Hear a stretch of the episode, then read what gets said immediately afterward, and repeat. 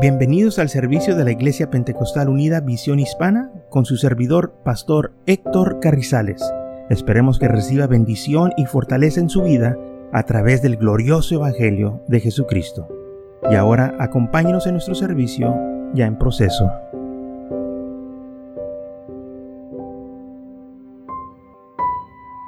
Y en el libro de Lucas nos dice así la palabra del Señor, el capítulo 18, versículo 1.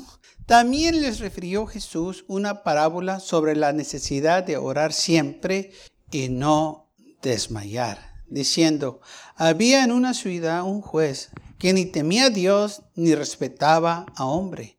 Había también en aquella ciudad una viuda, la cual venía a él diciendo, hazme justicia de mi adversario. Y él no quiso por algún tiempo. Pero después de esto dijo dentro de sí, aunque ni temo a Dios, ni tengo respeto al hombre, sin embargo, porque esta vida me es molesta, le haré justicia, no sea que viniendo de continuo me agote la paciencia. Y dijo el Señor, oír lo que dijo el juez injusto. ¿Y acaso Dios no hará justicia a sus escogidos, que claman a Él día y noche? ¿Se tardará en responderles? Os digo que pronto les hará justicia. Pero cuando venga el Hijo del Hombre, ¿hallará fe en la tierra? Una parábola aquí que el Señor estaba hablando de que siempre debemos de orar y no desmayar, aunque al momento no llegue la respuesta, eso no quiere decir que no va a llegar. Va a llegar a su tiempo. Va a llegar a, cuando el, Dios de la gloria decida, es cuando va a llegar. Demos por vencer. No nos demos ido.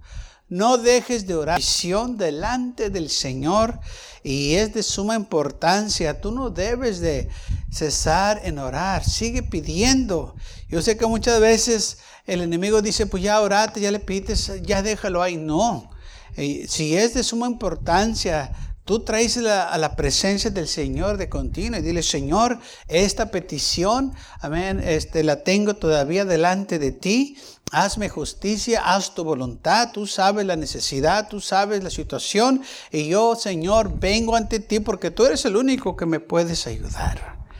Amén. Y aquí el Señor hizo la comparación de un juez injusto que dijo eh, que en una ciudad había un hombre, era un juez, que no temía a Dios, no respetaba al Señor, no creía en las cosas del Señor y si ni respetaba a hombre.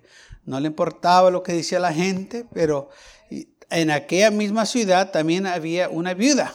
Y esta viuda venía a ese juez para que le ayudara, que le hiciera justicia de sus adversarios. Y dice la Biblia que de, de primero el juez, este injusto, no quería, no quería ayudar a aquella viuda endureció su corazón, quizás dijo, eh, esta mujer no es nada, no es nadie, yo no tengo por qué ayudarle, tengo otras personas más importantes que atender, y esta mujer realmente yo no tengo tiempo para ella. Pero esta mujer no se dio por vencido. Ella venía de continuo pidiéndole que le ayudara. Tanto que vino que este juez empezó a sentirse incómodo, se molestó con ella porque venía todos los días a su oficina. ¿eh? Quizás era la primera que venía a su oficina y tocaba la puerta y le decía, juez, soy yo, fulana de tal, vengo para que me ayudes, me hagas justicia. Y quizás las primeras veces el juez no le puso atención, le dijo, ¿sabes qué? No tengo tiempo. O le dijo a sus sirvientes, eh, sáquenla de aquí. Pero tantas veces que esta mujer fue aquel juez que le tuvo que prestar atención. Dijo, oye, no puedo empezar el día sin que esta mujer se presente aquí en mi oficina. Y viene con la misma petición, el mismo problema que le haga justicia. Y ya me está molestando, ya me está cayendo mal esta mujer. Que, es la primera que miro cuando llego a la oficina. Y dijo, aunque no teme yo a Dios, ni respeto a los hombres, para que ya esta loca no venga y me esté molestando, le voy a ayudar. Ya para que se vaya, ya para que me deje en paz, ya para descansar de ella, ya no quiero saber de ella, ya no la quiero oír, ya quiero que se vaya y me deje en paz. Y aquel juez dijo, ¿dónde aquellos hombres que le están haciendo la vida pesada a esta mujer? Porque ella me está haciendo la vida pesada a mí. me está haciendo la vida miserable. Tráigame a aquellos para darles una buena golpiza. Para que así esta mujer me deje en paz. Y dice la Biblia, y le hizo justicia a aquella mujer. Le ayudó, aunque él no quería, aunque no le importaba la situación. ¿Qué fue lo que cambió el corazón de este juez o qué fue lo que cambió la situación? La persistencia de esta mujer que no aceptó que le dijeran no. Ella dijo, es que yo tengo una necesidad. Es que yo necesito que me hagan justicia. Es que si no me ayudas, yo no sé qué voy a hacer. Y mis adversarios me están molestando, me están amenazando, me están haciendo la vida miserable. Y yo sé que tú, juez, me puedes ayudar. Y el juez sabía que le podía ayudar, pero él no quiso del momento. Pero con la persistencia de esta mujer, que todos los días de continuo, quizás iba dos o tres veces por día, pero ella iba y se presentaba a aquel juez y le demandaba que le hiciera justicia, hazme justicia, ayúdame. Y tanto que fue que este juez se sentía miserable, estaba bien molesto, que dijo, le haré justicia. No sea que viniendo de continuo me agote la paciencia. No sea que, que venga y, y, me sienta miserable y me vuelva loco esta loca que viene todos los días. Le voy a decir que le voy a hacer justicia para que ya no venga y ya me deje en paz. Ahora el Señor estaba diciendo, si un juez malo le hizo justicia a una viuda, ¿cómo creen ustedes que su Padre Celestial los va a tratar a ustedes? Claro que les va a hacer justicia.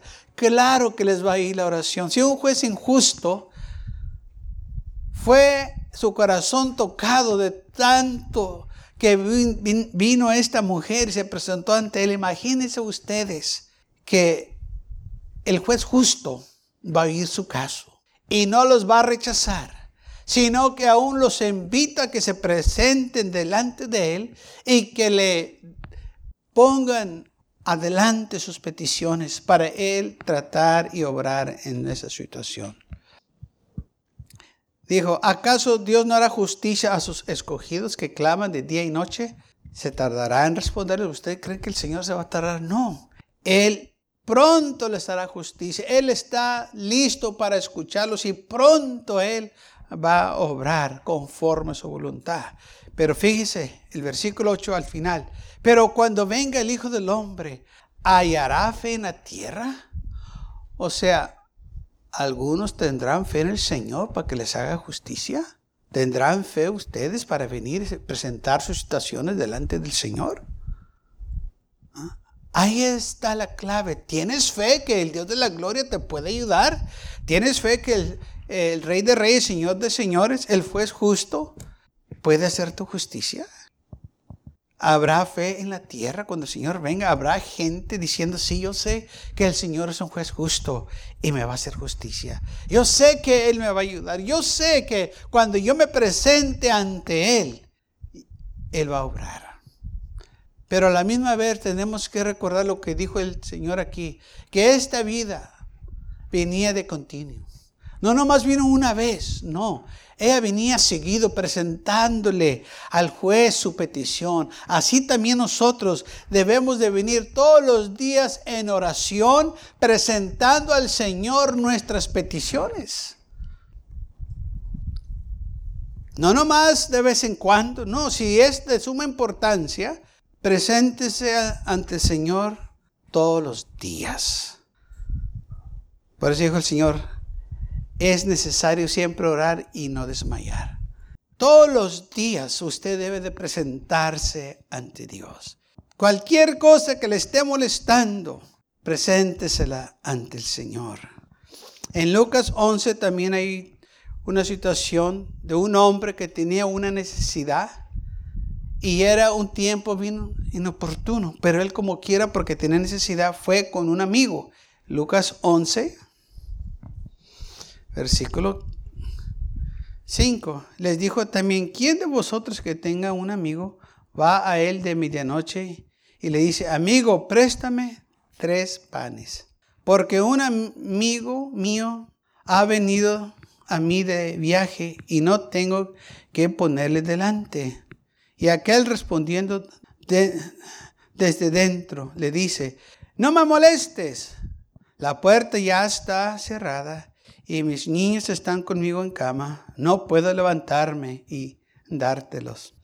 Os digo que aunque no se levante a dárselos por ser su amigo, sin embargo por su importunidad se levantará y le dará todo lo que necesite. Y yo, os digo, pedir y se os dará, buscar y hallaréis, llamar y se abrirá. Porque todo aquel que pide, recibe. Y el que busca, halla, y el que llama, se le abre. Entonces, otra situación en que un hombre tenía una necesidad.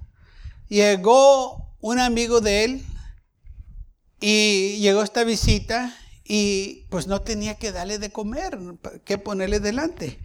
Pero sí tenía un vecino, un amigo, que él sabía que tenía y fue y le dijo, préstame pan.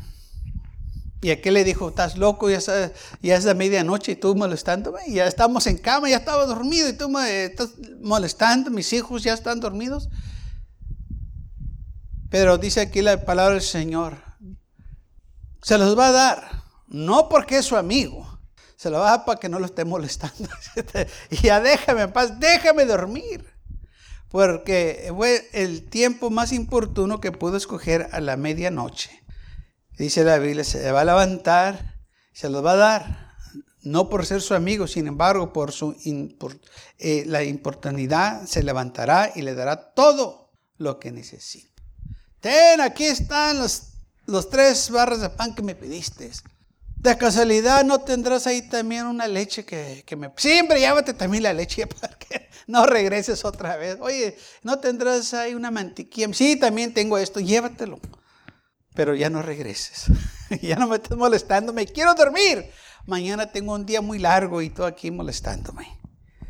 ¿Ah? Ahora, el Señor dice, si este hombre lo hizo porque no quiere estar, este, no quiere ser molestado por este hombre, era un tiempo bien importuno a la medianoche, pero le dio todo lo que quería. Y el Señor dice, si tú le pides a tu Padre Celestial, Él te lo va a dar. Si buscas, hallarás. Y si llamas, se abrirá. Porque todo aquel que pide, recibe. Y el que busca, halla.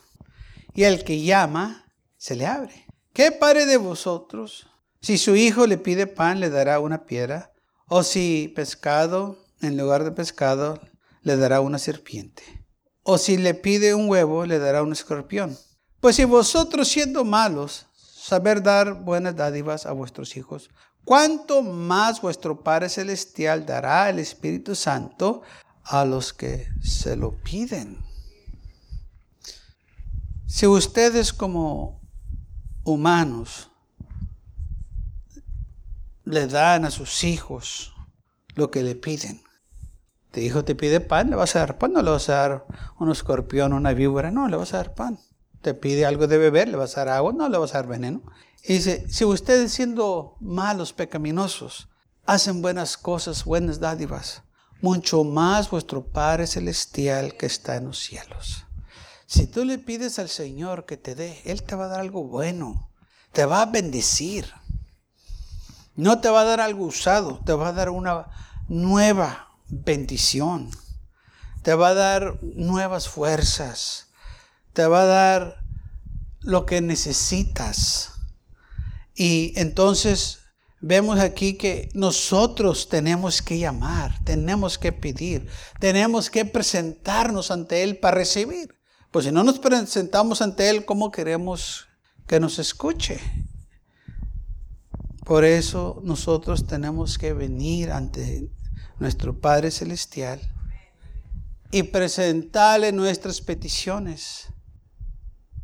Es decir, Señor, te presento mi petición. Si usted tiene hijos perdidos, siga pidiendo por sus hijos. Si tiene su compañero o compañera perdidos, siga orando por ellos. No importa su situación, tráigala continuamente delante de Dios. El Señor no se va a cansar de oír su petición, al contrario, usted le está diciendo, Señor, esto es de suma importancia y lo traigo de nuevo a ti porque es, eh, eh, eh, yo quiero que lo salves, yo quiero que obres, yo quiero que lo sanes, yo quiero que hagas este milagro. Si nosotros, hermanos, somos persistentes y, y, ante el Señor y decimos, Señor, yo, yo necesito que tú hagas esto, Él lo va a hacer y lo va a hacer conforme su voluntad y lo va a hacer conforme su tiempo, cuando sea el tiempo de Él. Él va a obrar. Y mientras el Señor obra, usted y yo debemos de seguir pidiéndole, debemos seguir todavía teniendo fe. Y decir, Señor, yo sé que tú vas a obrar, yo sé que tú lo vas a hacer, porque yo confío en ti. Amén. Y, y lo vas a hacer conforme tu voluntad. Y es lo que queremos, que se haga la voluntad de Dios.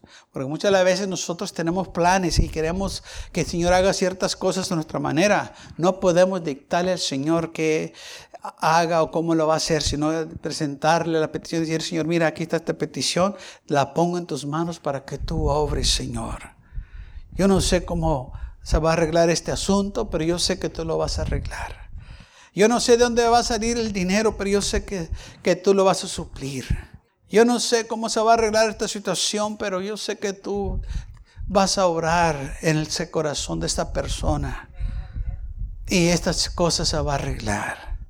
Yo no sé cómo me va a ir en la corte mañana, pero yo sé que tú vas a tocar aquel juez. Así como tocaste el juez injusto, vas a tocar ese juez el cual yo me voy a encontrar mañana. ¿Por qué? Porque tenemos fe. Creemos que el Señor nos escucha. Y cuando Él nos conteste la petición, nos vamos a regocijar y darle las gracias y venir ante su presencia y decir gracias Señor, porque yo sé que tú escuchas nuestras oraciones. Toda petición que viene ante ti, Señor, yo sé que tú la escuchas. Y Él la escucha, hermano. Todas las peticiones, todo lo que usted le trae al Señor, para Él, todo es importante. Él no va a echar a nadie fuera.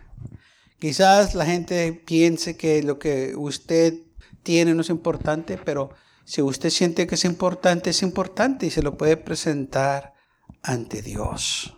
Para el Señor no hay nada imposible. Él va a obrar. No importa que la gente diga, eso nunca va a suceder. Bueno, tú dices que no va a suceder, pero Él tiene la última palabra. ¿Mm? Si Él dice que no, bueno, no, pero si Él dice que sí, Él lo va a hacer. Pero tenemos que tener fe. Por eso dijo el Señor, cuando venga el Hijo del Hombre, hallará fe en la tierra. Va a haber todavía unos que confían en Él, que creen en Él, que tienen fe, que yo sé que, así como dijo Job, que mi redentor vive. Aunque esté pasando por todo esto, porque Job tuvo una prueba muy dura y aún así clamaba y dijo, yo sé que mi redentor vive todo va a estar bien. Dios da, Dios quita, bendito sea su nombre. Esta es la actitud que él tenía porque él sabía que su redentor vivía y, él sabía que él estaba en las manos del Señor. Así también nosotros. Nuestra vida, dice Pablo, está escondida en Cristo Jesús. Estamos en las manos del Señor. Si el Señor le place llevarme el día de mañana, pues gloria a Dios. Si me deja más años, pues gloria a Dios. Estamos contentos. Pablo dijo, si vivimos, para Él vivimos, y si morimos, para Él morimos. Sea que vivamos, sea que moramos, somos del Señor. O sea, no tiene nada que ver si me llevo hoy, me lleva mañana. Como quiera me va a llevar un día. Aleluya. Un día nos tenemos que ir. Pero qué bonito saber que nuestra vida está en Cristo Jesús. Y podemos regocijarnos en sus promesas, en su fidelidad, es decir, su fidelidad es grande. Aleluya. Él no sabe fallar. Así que la Biblia dice, pide y vas a recibir. Pide y se te dará. Busca y hallarás. Llama y se abrirá. Porque todo aquel que pide recibe y el que busca halla y el que llama se le abre. tenemos que pedir. O sea, tienes que estar orando. No nomás se trata de pedir, no, no. Se trata de que tengas una relación con el Señor. Y no nomás pedir para tu beneficio, pero pedir por alguien más, para su salvación. Que vengan a los pies de Jesucristo. Orar por las armas perdidas, porque lamentablemente es muy fácil enfocarnos nomás en lo que nosotros queremos o lo que nosotros necesitamos. Y no estoy diciendo que no debemos de pedir por eso, sí. Pero que no se nos olvide que no nomás se trata de eso, se trata de pedir por las almas perdidas. Pedir que el Señor bendiga a los misioneros y a los pastores que están eh, administrando. Pedir por aquellos que están pasando por tiempos difíciles. Orar por ellos. Poner, hermanos, este, estas peticiones también delante del Señor. Es importante nosotros también orar por los demás. Una de las cosas que vemos en las escrituras cuando Pablo escribía a las iglesias decía, estoy orando por ustedes siempre. Pablo orando por las iglesias, diciendo, no ceso de orar por ustedes. ¿Mm?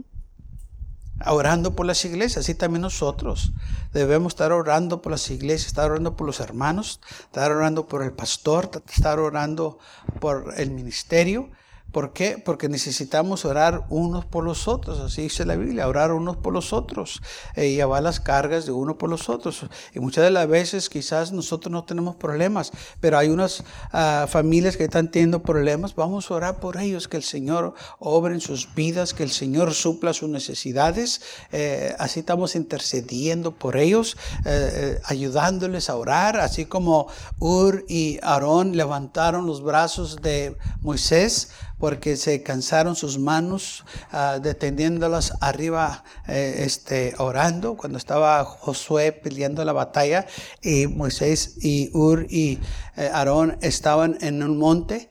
Y dice la Biblia, cada vez que Moisés levantaba sus brazos al cielo, levantaba esas manos arriba, el pueblo de Israel iba ganando, pero al momento que dejaba, las bajaba, el enemigo empezaba a ganar. Entonces Ur se puso a un lado y Aarón se puso en el otro y le ayudaron a sostener sus brazos arriba para que sus manos de él estuvieran al cielo.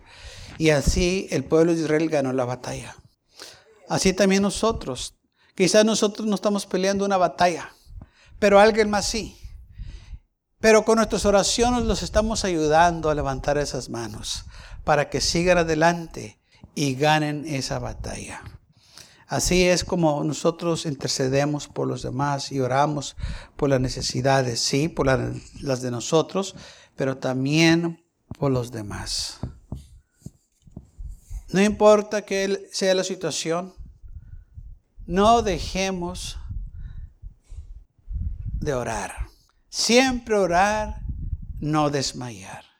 Porque lamentablemente muchas veces se, oyen comentarios que dicen, ya me cansé de orar, nada pasa. No te canses de orar, sigue orando, sigue insistiendo, sigue tocando, se te va a abrir. Pero con una actitud así va a ser difícil. Por eso tenemos que nosotros entender lo que está sucediendo. Estamos peleando una batalla espiritual. El enemigo no se va a quedar con las manos cruzadas. Él va a poner este, también este, resistencia. Pero con nuestra oración la vamos a vencer. Persistentes. Y vamos a vencer, como dijo el Señor, orar siempre y no desmayar. No te desanimes. No desmayes. No lo dejes para mañana. Hoy. Sigue orando. Si tienes que orar en la mañana, tarde o noche, hazlo. Pero tú sigue presentándote ante la presencia del Señor y ponle todo en las manos de Él y decir, Señor, que se haga tu voluntad. Amén. Y el Señor te va a dar lo que necesitas, porque el Señor dijo, mire, si, si tú estás pidiendo, el Señor te va a bendecir. Dice, si vosotros, si tu hijo te pide pan, no le vas a dar una piedra, no vas a ser tan ingrato, no, no vas a ser tan malo. Ok, si, si ustedes no hacen eso, el Señor tampoco lo va a hacer. Él te va a dar lo que necesitas. Confía en Él. Deja que Él obre conforme a su voluntad. Y, y, dile, Señor, hazlo conforme a tu voluntad. Pongo todo en tus manos. Yo voy a confiar en ti. Amén. O sea que usted y yo no le vamos a dictar al Señor qué es lo que haga, cómo se arregla la situación. Nomás decir, Señor, arregla esto, Señor, tantos manos, tú sabes cómo hacerlo. Y yo sé que todo va a salir bien cuando tú lo haces. Porque ¿sabe qué? Todo va a salir bien cuando Él hace las cosas. Porque Él hace las cosas bien. No las hace a la carrera, no las hace a la y se va. No, Él las va a hacer bien. Las hace perfectas está que nosotros confiemos en Él y lo déjenos que Él obre. Cuando le decimos, Señor, haz tu voluntad. Si tu hijo te pide un huevo, no le vas a dar un escorpión. Así también el Señor. Eh, si tú le pides alimento, Él te va a alimentar, no te va a dar algo que no se puede comer, disfrutar. Él te va a dar lo que tú necesitas. Pues si vosotros, siendo malos, saber dar buenas dádivas a vuestros hijos, ¿cuánto más vuestro Padre Celestial dará el Espíritu Santo a lo que se les pide? El Señor te va a dar lo que tú necesitas. Y si necesitas el Espíritu Santo, Él también te va a dar el Espíritu Santo, porque todos lo necesitamos. Necesitas el Espíritu Santo, pídelo, pídele al Señor y el Señor te va a llenar con su Espíritu Santo, con fuego y poder pero está que le pidas. Tenemos que pedir, tenemos que mostrar interés, Señor. Yo quiero ese Espíritu Santo. Yo quiero que tu Espíritu more en mi vida. Yo quiero que ese fuego, ese poder, porque el Señor dijo, recibiréis poder después de que haya venido sobre vosotros el Espíritu Santo.